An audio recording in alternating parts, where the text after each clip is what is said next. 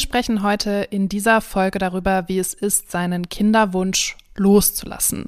Wenn das Thema für euch gerade nicht das Richtige ist, dann überspringt die Folge oder speichert sie euch für später ab. Und an der Stelle auch nochmal kurz der Reminder, dieses Thema ist super sensibel, deshalb seid bitte respektvoll, was Kommentare und Co angeht, auch gerade auf Instagram.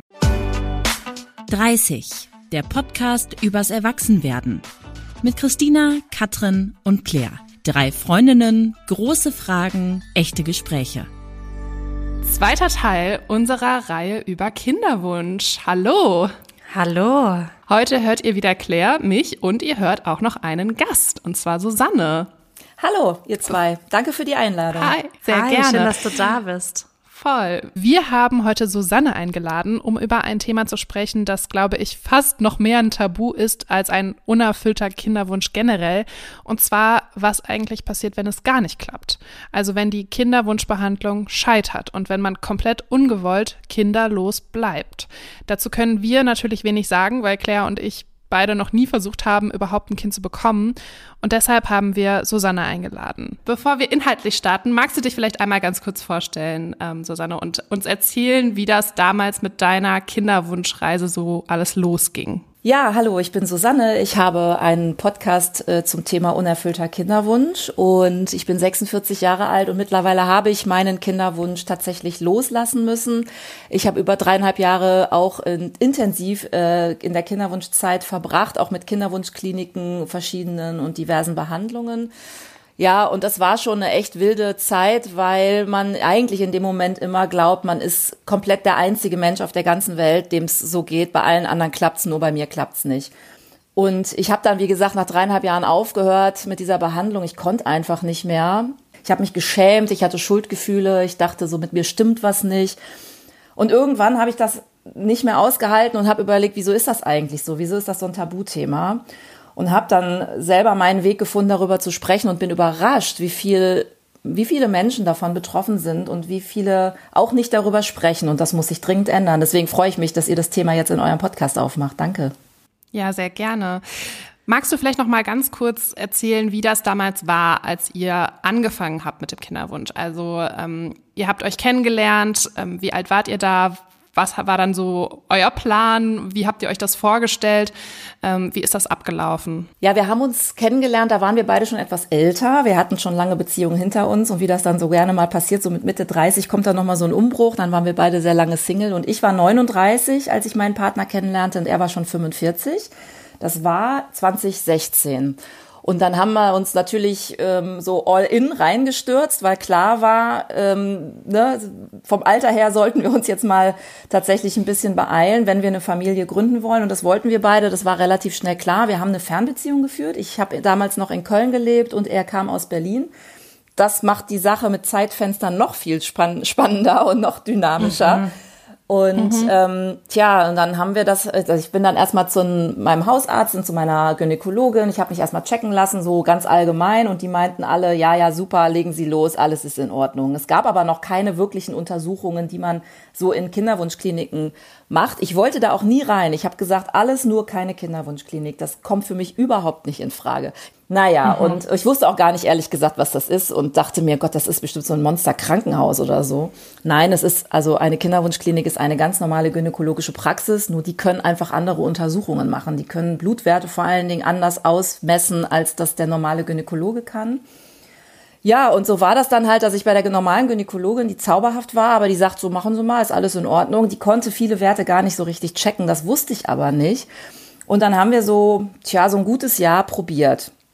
Und man sagt ja so, wenn nach einem Jahr sich nichts tut, dann sollte man tatsächlich mal über eine Kinderwunschklinik nachdenken. Ähm, ich wollte das aber die ganze Zeit nicht und habe das weggeschoben und so. Und irgendwann habe ich dann diesen Schritt doch noch gemacht und dachte mir, ja gut, dann gehe ich da jetzt einmal hin, dann helfen die mir und dann bin ich auch schwanger und dann gehe ich halt wieder so. Mhm. auch so ein klassischer Fail. Und ähm, nee, so läuft's halt leider nicht. Und dann haben wir das ein paar Mal probiert und sind da immer hingefahren. Oder ich vor allen Dingen. Also es war dann wirklich so teilweise jeden Morgen um Punkt acht dann oder halb acht dann da schnell hin vor der Arbeit noch. Blutabnahme immer checken, dann äh, nimmst du Hormone, dann hast du Auslösespritzen, die du dir dann da ähm, tatsächlich selber geben musst. Und äh, dann kommt das wunderschöne Thema dazu, Kalendersex. Und das macht auch mit Beziehungen total viel. Ja, also dass plötzlich das nicht mehr so der Spaßfaktor im Vordergrund steht, sondern einfach auch so das Timing. Und das spielt ja nur eine Rolle. Und wenn du dir so eine mhm. Auslösespritze setzt, und das bekommt dein Partner mit, dann weiß der auch, was dran ist so und das ist äh, uncool. Das ist super uncool. Also am Anfang lacht man noch drüber und macht so ein paar Späße, aber wenn es dann die ganze Zeit nicht klappt und so, dann wird's auch echt ganz schnell Frust und man gerät unfassbar schnell in so einen Tunnel und in so ein Hamsterrad. Wie lange habt ihr das dann durchgezogen, diese Kinderwunschzeit? Das waren wie viele Jahre?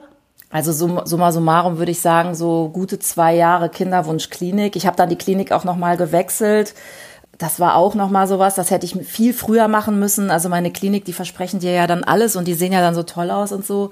Aber die haben mich überhaupt nicht beraten, die haben mich überhaupt nicht behandelt, die haben mich auch nicht aufgefangen. Also nach diesen ganzen Versuchen, du kriegst es am Telefon mitgeteilt, hat nicht geklappt, dann machen wir mal den Termin fürs nächste Mal direkt aus. Ne? Also es wird direkt der nächste Zyklus und ausgerechnet und dann kriegst du den nächsten Termin, du sitzt am Telefon und heulst und weißt überhaupt nicht, ob du das noch willst, aber du ergibst dich dem ganzen Prozedere auch. Es ist ja auch ein medizinischer Prozess.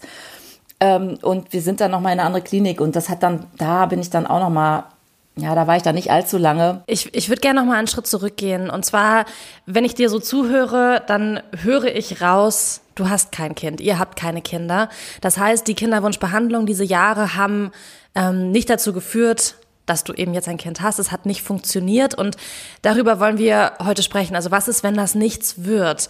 War das denn überhaupt bei dir ein Gedanke, der dich damals beschäftigt hat? Also dieses Thema, das könnte auch nicht klappen? Überhaupt nicht. Also das war mhm. auch das große Loch, in das ich dann gefallen bin weil diese Ärztin, diese in der zweiten Klinik dann, die war dann auch wirklich sehr rüde. Die hat mich da buchstäblich dann erstmal hat sie mich vergessen. Ich saß da viel, sehr lange rum und dann hatte sie keine Zeit und war total genervt, als ich dann reinkam und dann guckte sie sich die Werte an und ich sage, ich habe hier mal so ein paar Blutwerte mitgebracht. Ich bin schon in der Kinderwunschbehandlung. Ähm, und ich bin mir nicht ganz sicher, aber mir hat man gesagt, dass da ein Wert nicht so ganz toll ist. Und dann guckte die mich nur so ganz genervt an und gehetzt und sagt so, ja, was mit diesen Werten? Da kann man doch gar nicht schwanger werden. Das ist also, wie, wie lange sind Sie denn schon? Und ich war schon so fast, fast zwei Jahre in der Kinderwunschbehandlung mit allem drum und dran und dann sagte sie, das grenzt an Körperverletzung. Und dann, das hat die mir mhm. einfach so ins Gesicht geworfen und gesagt, sie können ja gar nicht schwanger werden. Äh, das war das erste Mal, Krass. dass mir das jemand mhm. gesagt hat und aber auch wie. Also es war es war alles zu viel. Ich habe so ich habe angefangen zu heulen. Es war ganz schrecklich. Ich musste ja zur Arbeit. Ich war im Stress, weil ich war ja dann jetzt schon zu spät und ich, ich wusste, also ich, ich wusste echt überhaupt nicht, wie mir geschah. Und es war, es war grauenhaft. Und erstmal der Schock und dann plötzlich diesen Gedanken zuzulassen, was ist eigentlich, wenn es nicht klappt? Du hast gerade schon gesagt, die äh, Ärztin, mit der du gesprochen hast, die hat dir das so sehr ins Gesicht geworfen. Du hast das als sehr hart empfunden, wie sie mit dir gesprochen hat. War das nur bei der einen Person so oder wie hast du die Kommunikation von Ärzten, Ärztinnen und Co. generell erlebt und was hättest du dir vielleicht auch gewünscht? Es ist schon eine Maschinerie so in diesen Kinderwunschkliniken. Man hat schon das Gefühl, die Einstiegsgespräche waren immer super nett.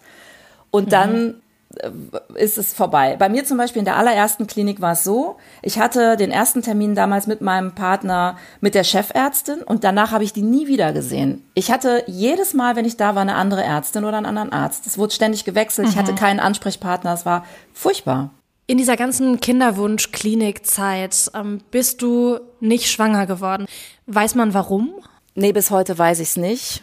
Ich hatte dann aber auch irgendwann keine Kraft mehr, das rauszufinden. Das war dann mhm. auch einer der Momente, wo ich gedacht habe, ich muss jetzt, ich muss jetzt aufhören. Also es, es stand eine Operation wieder an, um vielleicht den Ursachen auf den Grund zu gehen. Und ich habe nur gemerkt, ich kann nicht mehr, ich will nicht mehr, ich will das meinem Körper nicht antun. Also der Verdacht liegt nahe, dass ich schon recht alt war. Also mit 39 habe ich angefangen. Ich habe es dann, ich glaube, so bis so 41,5 oder so probiert. Kommt das hin? Nee, 42,5, also so ungefähr. Mhm. Ähm, dass meine tatsächlich meine Eizellenreserve möglicherweise aufgebraucht war oder nicht mehr so stark vorhanden. Sie sind ja noch da, aber es ist dann ja auch nicht immer jede Eizelle befruchtbar in jedem Zyklus. Ähm, es gab einen Verdacht noch auf Endometriose. Ähm, das ist nie ganz ausgeschlossen worden. So ganz hundertprozentig weiß man das nicht. Ja, und dann gibt's noch ganz, ganz viele andere Gründe. Und ich habe mal jetzt tatsächlich so ein schönes Bild gehört von einem äh, Reproduktionsmediziner, der sagte, man muss sich die Gründe für unerfüllten Kinderwunsch wie so eine Torte vorstellen. Also das ist eine riesengroße Torte. Und das, was wir als Ärzte wissen, das ist so ein kleines Tortenstück vielleicht von zehn Prozent, woran es liegt. Mhm. Wir selber äh, wissen selber mhm. häufig nicht, warum es nicht klappt. Und das hat mir tatsächlich auch ein bisschen geholfen, dann auch aufzuhören zu suchen und immer dieses Warum, ja. Aber das macht einen natürlich, das treibt einen total um, immer dieses Warum, ja. Ähm, ist es denn jetzt rückblickend so, dass du vielleicht irgendwas anders oder hättest du irgendwas anders gemacht, vielleicht mit 30, ähm, als du jünger warst. Das ist immer so sehr hypothetisch, ne? Aber wenn du gewusst hättest, dass es ein Problem werden wird, ähm, für dich ein Kind zu kriegen oder schwierig wird, ein Problem ist immer so negativ, hättest du was anders gemacht mit 30? Ja, auf jeden Fall. Also bin natürlich jetzt so eine Generation, ich bin in den 70ern geboren und ähm, unsere Mütter waren alle so frauenbewegt und friedensbewegt und bei mir war das zu Hause auch alles hochgradig politisch und äh, wir müssen auf unseren eigenen Beinen stehen und äh, nicht eine Familie gründen, sondern erstmal Beruf in den Vordergrund stellen und eine gute Ausbildung und man kann auch ohne mhm. Mann und so. Klar, ne? Unsere Mütter haben sich natürlich total gelöst von diesem klassischen Rollenbild und ich finde das auch großartig. Was ich damit aber auch völlig unterschätzt habe, ist das Alter und den Kinderwunsch. Deswegen finde ich es super, dass ihr bei eurem 30er Podcast schon darüber sprecht, weil ich habe immer gedacht, ja, Kinder, das kriege ich, das kann ich, also ich mache jetzt erstmal meinen Job und dann suche ich mal irgendwie, dass ich einen safen Partner finde, mit dem ich mir das auch vorstellen kann. Und ich habe ja noch Zeit, weil man hört ja auch mhm. immer von ganz vielen, die erst mit 40 oder sogar 50 schwanger werden und es immer noch klappt. Ne? Also mein Lieblingsbeispiel ist ja immer Gianna Nannini, die, ich glaube, mit 55 noch ein Kind bekommen hat und so. Und das dachte ich dann auch. Also, ja, ich fühle mich super mhm. jung und ne, ich fühle mich heute noch so, als wäre ich 20 so gefühlt, aber ich habe völlig aus dem Blick verloren, dass es da noch so einen biologischen Körper gibt, der halt, egal wie ich mich fühle, ähm, auch ein Wörtchen mitzureden hat. Und ich hatte immer gedacht, so, ich fange mal so mit Mitte, Ende 30 an. Das habe ich dann ja auch getan. Und dann klappt das schon und so. Und heute weiß ich, ja, ich habe das aus dem Blick verloren, dass das ja wirklich auch vielleicht eine Altersfrage sein könnte. Und ich würde mir heute vielleicht rückwirkend schon mal so mit Mitte 20 anfangen, zumindest Gedanken zu machen, ist das was oder ist das nichts für mich? Ich habe das einfach mhm. weggeschoben. Für mich hat das überhaupt gar keine Rolle gespielt. Ich bin überhaupt nicht auf die Idee gekommen, über Familienplanung mit Mitte 20 nachzudenken. Das war mir alles noch viel zu weit weg. Ja, heute denke ich mir, das hätte ich anders machen können und ich hätte definitiv in der Kinderwunschzeit auch mir Hilfe holen müssen. Ich wusste mhm. nicht, dass es Hilfe gibt. Das wurde mir auch nicht gesagt. So viel zum Thema Kommunikation. Also man kann nach in Kliniken auch fragen, haben, haben sie irgendwie eine eine Coaching-Begleitung oder eine therapeutische Begleitung. Es gibt mittlerweile wahnsinnig viele Kinderwunschcoaches, die großartige Arbeit machen. Das muss man erstmal wissen. Ich wusste das gar nicht, dass sowas gibt. Und das würde ich dann an, an zweiter Stelle machen. Aber ja, früher drüber nachdenken. Mir hat mal übrigens auch dieser Reproduktionsmediziner gesagt, das fand ich sehr erschreckend, dass ab Mitte 20 ähm, körperlich die Wahrscheinlichkeit rapide abnimmt, dass man schwanger wird. Das hat mich total unter Stress ja. gesetzt im Nachhinein. Also vielleicht will man das auch nicht hören mit Mitte 20, aber es ist einfach ein Fakt. Das muss man sich vielleicht auch einfach mal nur bewusst machen. Das hilft ja auch schon, dass man sich einen Plan macht. Mhm. Du hast jetzt in ähm, deinem Podcast Kinderwunschlos glücklich auch schon oft erzählt, dass du nach dem offiziellen Ende in Anführungsstrichen ähm, dieser Kinderwunschbehandlung von dir noch heimlich weitergemacht hast. Also ich habe mich gefragt, was heißt das genau? Also wa was hast du daran heimlich weitergemacht? Oh ja, ich schäme mich so. oh Gott. Ja, ich habe heimlich weitergemacht. Ja, mein, also es gab dann irgendwann diesen Moment, wo mein Freund sagt, pass mal auf, das tut dir nicht gut. Äh, ich sehe ja, mhm. wie du leidest. Also ich habe wahnsinnig gelitten. Man wird sehr dünnhäutig auch. Also ich war wahnsinnig. Ich habe nur noch geheult und dieser Stress jeden Morgen da in diese Kinderwunschklinik noch zu fahren, dann mit dem Taxi ins Büro, damit man um acht Uhr da sitzt und seine Performance irgendwie erledigt. Ähm, mhm. So und ähm, und er war auch dann genervt. Ich meine, er hatte dann ja auch irgendwie das Thema Kalendersex und so und ähm, ja und er meinte dann irgendwann mal so, er sagte diesen schönen Satz: Pass mal auf, ich habe lieber dich ähm, ohne Kinder an meiner Seite, als dass ich Kinder habe mit dir, aber unsere Beziehung ist völlig den Bach runtergegangen. Und mhm. äh, bitte lass uns aufhören. Und ich war aber noch nicht so weit. Das ist auch, glaube ich, so ein, ja, es ist eigentlich auch, liegt in der Natur der Sache. Der eine ist nicht immer genauso weit im Tempo wie der andere. Mm, ich bin dann weiter in die Kinderwunschklinik gegangen. Ich habe gesagt, ja, okay, wir hören auf. Ich denk mal so ein bisschen drüber nach und bin dann weiter in die Kinderwunschbehandlung und habe mir weiter die Medikamente verschreiben lassen. Also ich bin habe weiter diese Hormongeschichten genommen und ich habe mir weiter auch diese Spritzen da jeden Morgen ähm, gegeben. Die die spritzt man sich so in, ins Bauchgewebe und mhm. so und das habe ich aber heimlich gemacht und habe dann auch heimlich immer die Uhr und den Kalender gestellt. Und das war, also das ist was, wo ich heute so lachen muss, ne? Weil ich habe auch mir eingebildet, mein Freund merkt das nicht. Also ich meine, wie blöde ist. also man, man betrügt sich auch selber, nicht nur den Partner, weil der ist ja nicht mhm. blöd. Also der weiß ja schon irgendwie, hm, aha, könnte ein neuer Zyklus sein und so. Und ähm, ja, ich habe so circa noch ein halbes Jahr habe ich das Spielchen mitgemacht ähm, und dann, also ich brauchte einfach länger, um abzu, also Abschied zu nehmen, um loszulassen. Und diesen Moment hatte ich Gott sei Dank ähm, sehr massiv dann morgens mal. Es gab so eine, da habe ich diese Spritze in der Hand gehabt und so und habe gedacht, boah, ich ich kann nicht mehr, ich will nicht mehr. Aber wenn ich das jetzt nicht mache, dann ist doch die eine Chance wieder weg und so. Also das ist ja auch immer nur noch dieses eine Mal, nur noch dieses eine Mal. Mhm. ist wie eine Sucht. Ja, ähm, ja und ich sage, okay, ich mache das jetzt noch. Also diese Spritze nehme ich noch und dann höre ich auf. Und dann habe ich mir diese Spritze gegeben und habe dabei wahnsinnig geheult. Äh, aus Erleichterung, aber auch aus Schmerz, weil ich wusste, das war jetzt wirklich der letzte Versuch. Jetzt muss es eigentlich klappen, weil dann ist es danach auch vorbei.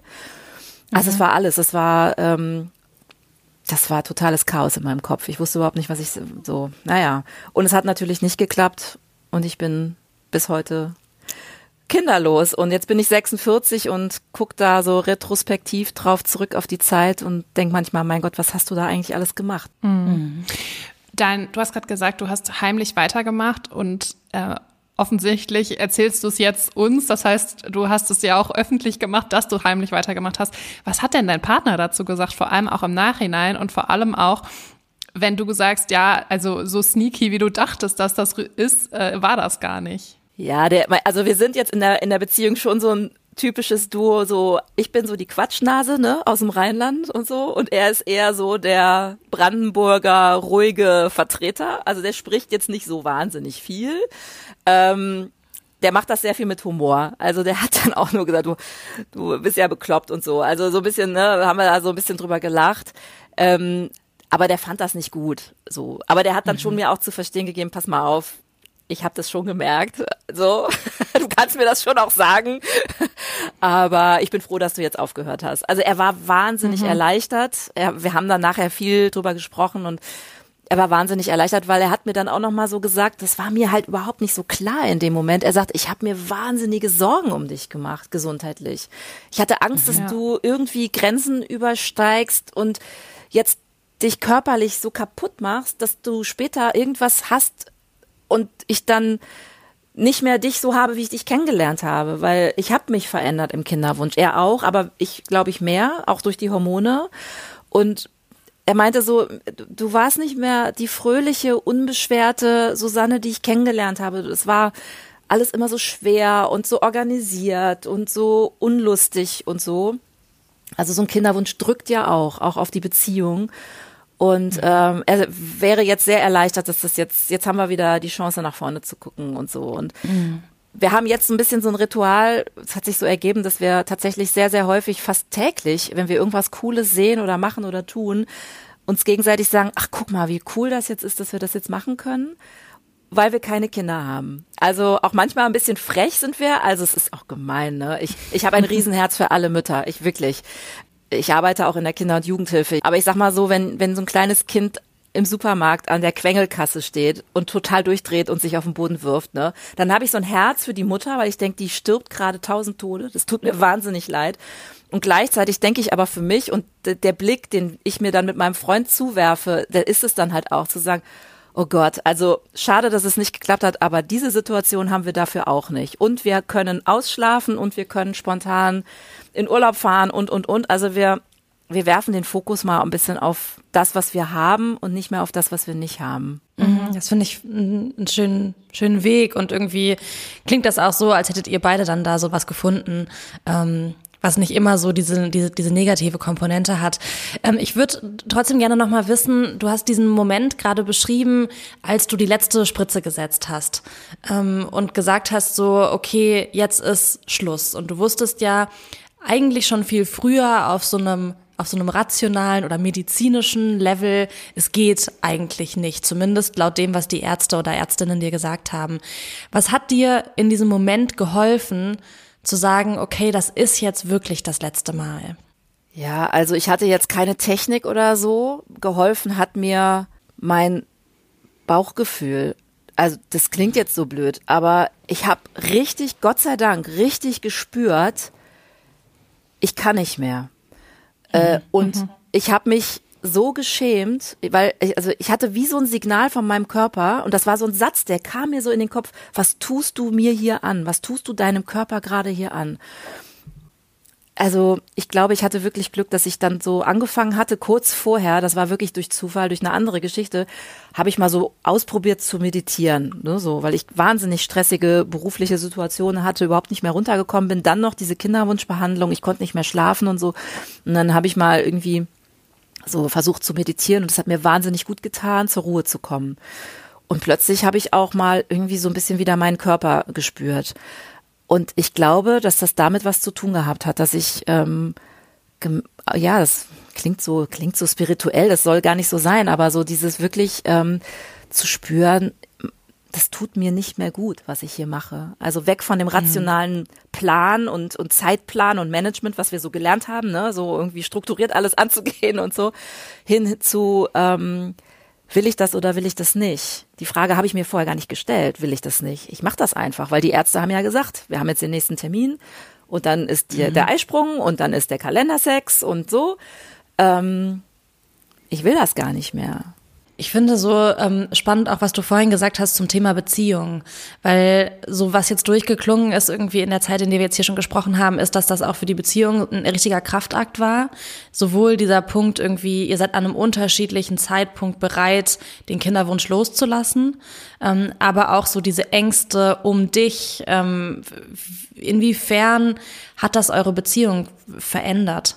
Heute würde ich sagen, es hat sie gestärkt die ganze Zeit. Aber als wir mittendrin waren, gab es kritische Momente, ob unsere mhm. Beziehung das aushält und ob wir das wirklich so überleben.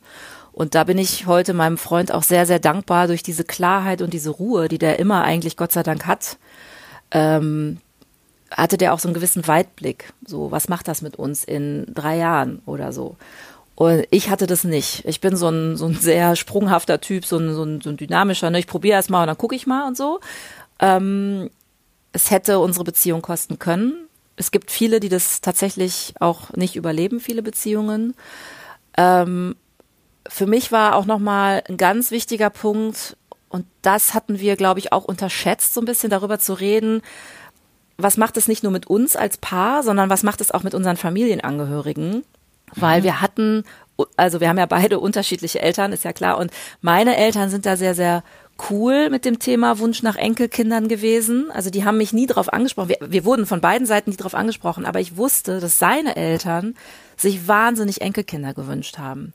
Und die haben das auch immer mal so ein bisschen anklingen lassen und jetzt haltet euch doch mal ran und ihr seid, seid ja auch nicht mehr die Jüngsten. Die wussten ja von nix. Ich habe ja auch mit niemandem drüber geredet, er sowieso nicht.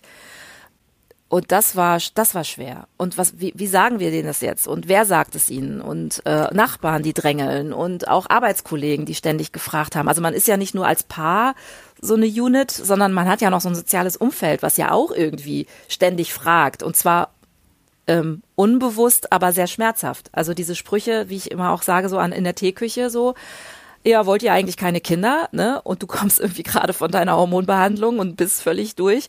Sagst ja da auch nicht so, nee, klappt bei uns leider nicht. Äh, hör mal auf zu fragen, ist übergriffig. Ich frage dich doch auch nicht, wie dein mhm. Sexleben läuft. Also es ist eigentlich ist es das, aber es muss man ja auch erstmal verstehen. Also und ich mache den mhm. Leuten keinen Vorwurf, aber es ist so. Und wir haben dann das Thema Familie plötzlich auch einfach mal für uns definiert. Also nicht nur wir zwei als Beziehung, als Duo, sondern was bedeutet eigentlich Familie für uns? Müssen immer Kinder dabei sein. So. Also heute sage ich, ich und mein Partner, wir sind safe eine Familie. Auch mit unseren mhm. Eltern und so weiter. Die gehören natürlich alle dazu. Und wir müssen das nun mal neu definieren.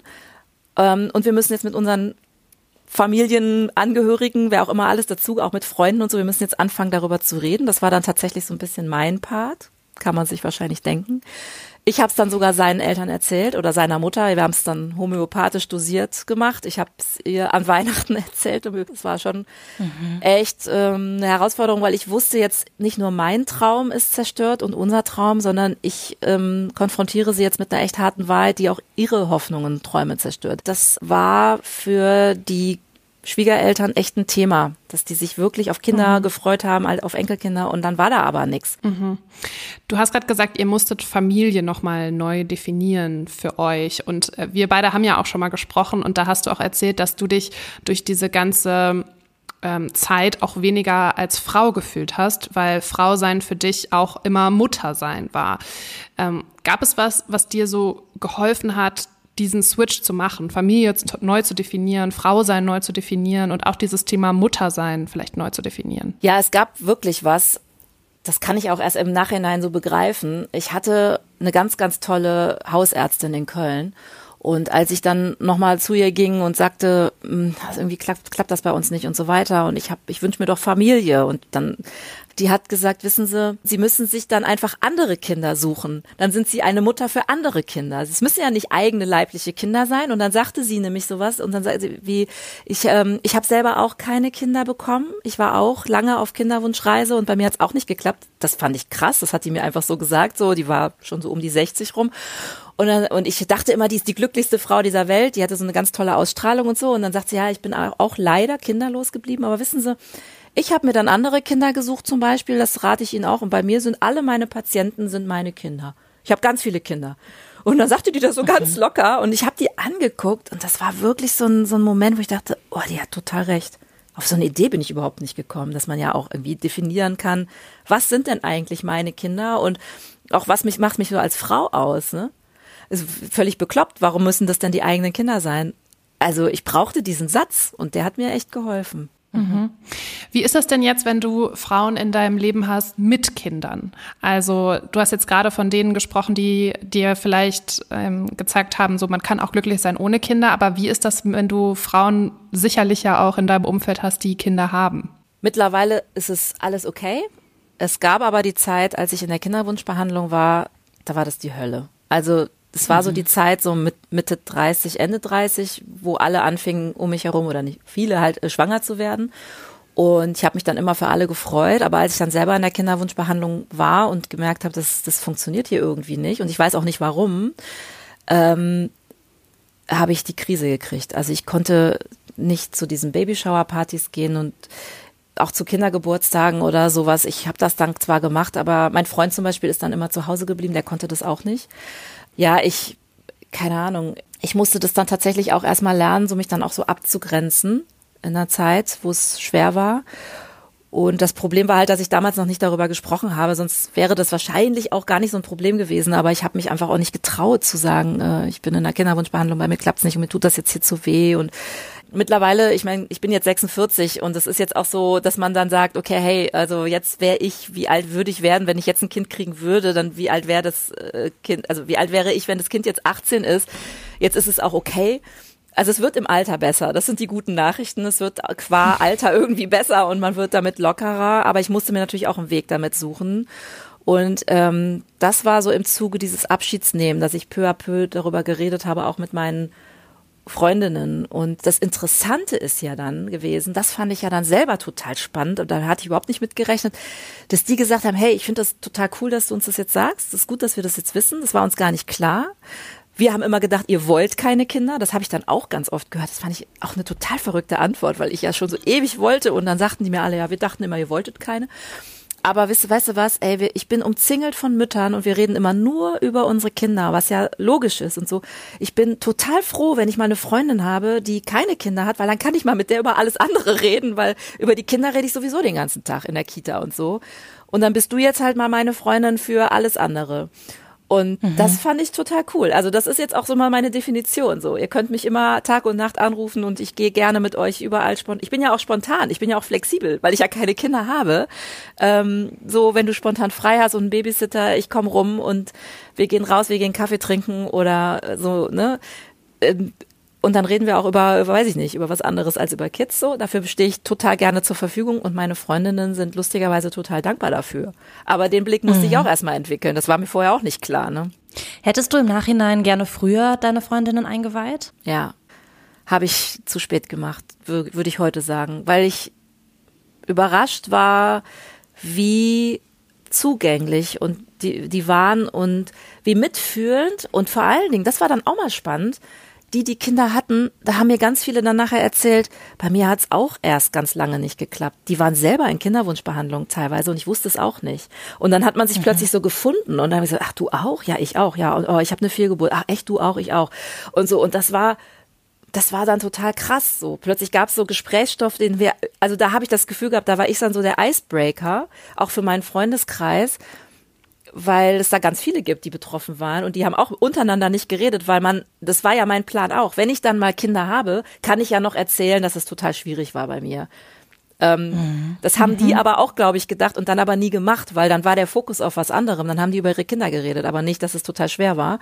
Und jetzt mache ich das Thema auf, es hat irgendwie gar nicht so geklappt und es ist schwierig und dann erzählen die dir plötzlich, ja, ich habe dann auch irgendwie diese 18 Behandlungsmethoden hinter mir und so und mich hat's gestresst ja, heute würde ich früher drüber reden mit meinen Freundinnen, definitiv. Mhm. Du hast immer wieder so ein bisschen dieses Leben angeschnitten, was du jetzt hast. Dieses Leben ohne Kinder. Wie sieht das für dich konkret aus, dieses Leben? Du heißt ja bei Instagram zum Beispiel oder dein Podcast auch Kinderwunschlos glücklich. Das ist ja was sehr Positives. Ähm, da steckt ja nichts irgendwie von unerfüllter Kinderwunsch mit drin. Ähm, also wie, wie kann dieses Leben aussehen? Wie sieht das für dich aus ohne Kinder? Heute bin ich total dankbar, dass ich diesen Weg gegangen bin. Ich bin auch stolz auf meinen Weg. Ich glaube, das war auch nochmal ähm, so ein Learning, dass ich auch stolz sein darf auf das, was ich gemacht habe und nicht mich dafür verurteile. Ich habe lange dafür gebraucht, das so zu sehen. Das war jetzt nicht einfach. Ne? Also ja, ich bin heute wirklich glücklich und das ist auch so meine Mission. Ich möchte über dieses Thema reden, damit man sich mit dem Thema beschäftigt, was ist eigentlich, wenn es nicht klappt? Das muss man sich bewusst machen. So, nicht bei jedem klappt es, wenn man es möchte. Und wenn es nicht klappt, gibt's da auch einen Weg raus. The only way out is through. Also man kommt da nur raus, wenn man da einmal durchgegangen ist. Und ich denke immer, mein Gott, ey, Frauen sind so stark im Kinderwunsch, ja, auch im unerfüllten Kinderwunsch. So nicht nur, wenn es geklappt hat, sondern auch, wenn es nicht geklappt hat. Und ich habe wahnsinnig viele neue Perspektiven auf mein Leben geworfen. So, ich war total abonniert auf dieses Mutter, Vater, Kind. Und mhm. jetzt plötzlich denke ich, boah, ich habe mir mal so eine Bucketlist gemacht, so was kann ich jetzt alles machen, weil ich keine Kinder habe. Das ist auch übrigens super, das kann man Und? mal ausschlafen. Finde ich super. Mittagsschlaf. Ich bin ein Riesenkönig im Mittagsschlaf, wenn ich Urlaub habe. Ich liebe das. Oder am Wochenende. Das ging ja überhaupt nicht. Und so, da dachte ich, boah, das würde mir voll fehlen. Ne? Also es sind so Kleinigkeiten oder spontan nach Köln fahren. Ich bin jetzt wieder in Köln und denke mir so, boah, wenn ich jetzt ein Kind hätte, das würde überhaupt nicht gehen. Und mir gibt ja Köln total viel. Mhm. Und meine Freundinnen treffen. Weil ich sehe ja, wie die strugglen mit ihren Kids. Also die sind glücklich und die wollen ihre Kids auch nicht missen. Und das verstehe ich total. Aber witzig ist ja, dass die mich beneiden um diese zeitliche Flexibilität, die ich habe um ähm, ja auch um meine Partnerschaft. Ich bin total dankbar für meine Partnerschaft, weil ich auch sehe, wie Partnerschaft sich mit Kind verändern kann und welche Sorgen auch Partnerschaften haben oder Eltern haben. Ja, Zukunftsängste, auch für ihre Kinder und so weiter. Und das, das, das berührt mich total. Und dann denke ich immer, krass, das habe ich überhaupt nicht. Also so, so diesen mhm. Blick so auf das zu werfen, was ich habe. Ich denke, das war auch nochmal, ihr habt auch noch eben mal gefragt, was hat dir geholfen? Also ja, das war auch so was, so ein bisschen zu gucken, was habe ich denn eigentlich, was gut ist. So, es gibt ja so vieles, was eigentlich total gut ist und man verliert es so aus dem Blick, weil man immer nur auf das fokussiert ist, was, was man nicht hat. Das ist ja, spielt ja in allen Lebensbereichen gerne mal eine Rolle. Und was ich total klasse zum Beispiel finde, ist mir jetzt letztens nochmal so klar geworden, jetzt im Vorfeld zu unserem äh, Gespräch heute, ich habe durch diesen unerfüllten Kinderwunsch total viele tolle Menschen kennengelernt. So, das, das ist schon so, dass man den Blick nach vorne wirft und mhm. trotzdem auch stolz ist auf das, was man da gemacht hat, auch wenn ich auch mich manchmal ein bisschen schäme, wenn ich so heimliche Blöde, Blödsinnigkeiten, aber das haben wir, glaube ich, alle gemacht. Wir haben alle irgendwas Blödsinniges schon mal gemacht in unserem Leben, wo wir sagen, naja, das gehört aber auch dazu, auch zu diesem Weg. Ja, sehr, sehr schön. Vielen, vielen Dank. Ich glaube, das ist etwas, das vielleicht auch Menschen, die davon betroffen sind oder die das gerade hören und die sich vielleicht auch die Frage stellen, ob das der Weg ist, den sie gehen wollen, ähm, bestimmt viel Kraft und viel Hoffnung. Vielen, vielen Dank, Susanne, dass du da so offen und ehrlich von erzählt hast. Und ich würde sagen, wir sind am Ende dieser Folge angekommen. Danke, Susanne. Ja, total. ich hänge total an diesem Punkt. Ähm, man soll sich darauf fokussieren, was man hat und nicht auf was man nicht hat. Und das finde ich, äh, das ist was, was ich auf jeden Fall mitnehme. Heute in den Tag, in die Woche in den Monat, ins Jahr. Also vielen Dank. Oh, das freut mich total. Sehr schön. Danke für euch und danke für eure tolle Arbeit und auch für diesen Podcast und dass ihr das Thema auch ansprecht und ja, dem Raum gibt. Ich glaube, das ist total wichtig. Schön. Absolut. Dann bis nächste Woche hier im Podcast. Genau, bis nächste Woche. Wir hören uns. Ciao. Ciao.